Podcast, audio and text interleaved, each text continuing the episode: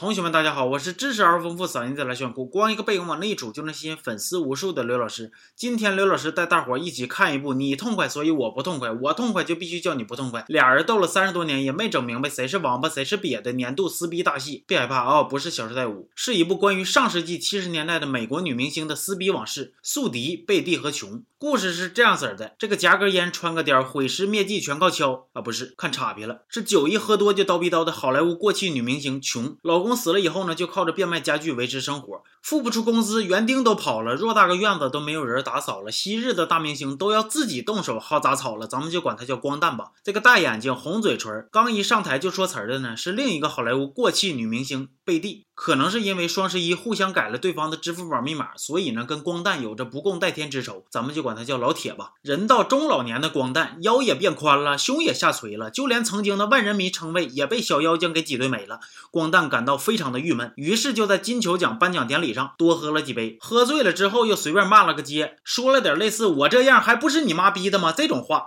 于是成功的吸引了狗仔队的注意。狗仔想要搞个大新闻，就到光蛋他家来采访的，跟光蛋说：“别扯那些臭氧层子了，我今天来就是要听点不让播的。你一个过气明星，吃饺子蘸没蘸醋，撸串就没就算这种事儿，你以为谁想知道啊？”光蛋在狗仔那边憋了一肚子气，给他的剧本又不合心意，光蛋就想证明一下自己的实力，于是呢，光蛋就决定自己挑故事来演，夺回当年的主角光环，就让女仆呢去书店把封面上带老娘们的书都给买回来。但是呢，对于女仆的口味倾向，光蛋也表示非常的苦恼啊。要是按照他找来这些书挑的话，那密室捆绑 AVI 什么好几十度灰呀，这肯定是躲不开了。光蛋就合计，这女仆让你当的。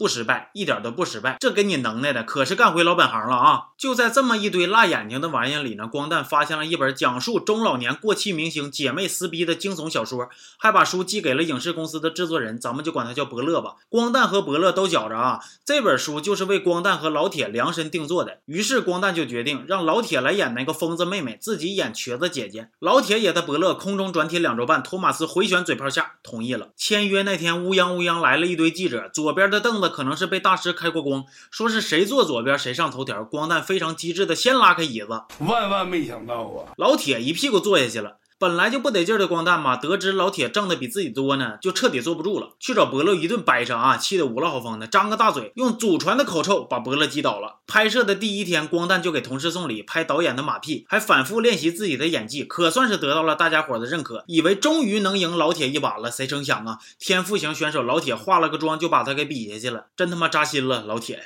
那头看热闹不嫌事儿大的狗仔又不憋好屁了啊，请他俩吃饭，饭桌上放了个录音机，按钮一按下去。光蛋和老铁就开始秀演技了啊！狗仔听了也是一脸的懵逼，心合计我是来搞事儿的，还真以为我看你俩飙戏呢。其实老铁和光蛋都挺有演技的，拍戏的时候对撞的火花也都挺有戏的，眼瞅着就能达到深厚的友谊的。公司的老板大胡子就开始不憋好屁的，非要整点大新闻。可是大胡子自己悄没登的躲后边不吱声，坏人都让伯乐当，瞅着把你奸的。伯乐以老铁的名义向狗仔爆料说，光蛋那胸脯子呀是三十四 D 的海绵垫子，这都欺负到家门口了，光。蛋还能不有所行动吗？一动不动的话，那我不是王八吗？于是光蛋又爆料说，老铁看起来比他妈还老，把老铁也气够呛。眼瞅着老铁和光蛋火药味是越来越辣嗓子了，大胡子又开始憋着坏，还要添一把火。那伯乐能乐意吗？啊，你装枪拿我放炮，你出损招让我帮你顶雷，坏事都我干，你搁后边当好人，撒尿不服墙，我就服你这种狗人呐！但是，一寻思自己为了拍戏把房子都给抵押出去了，伯乐也就屈服了，开始光蛋老铁两头撩，让他俩为了证明。自己在伯乐心中的地位呢，可劲儿斗。这头呢，老铁跟伯乐周末谈天说地，光蛋的心里也就很来气。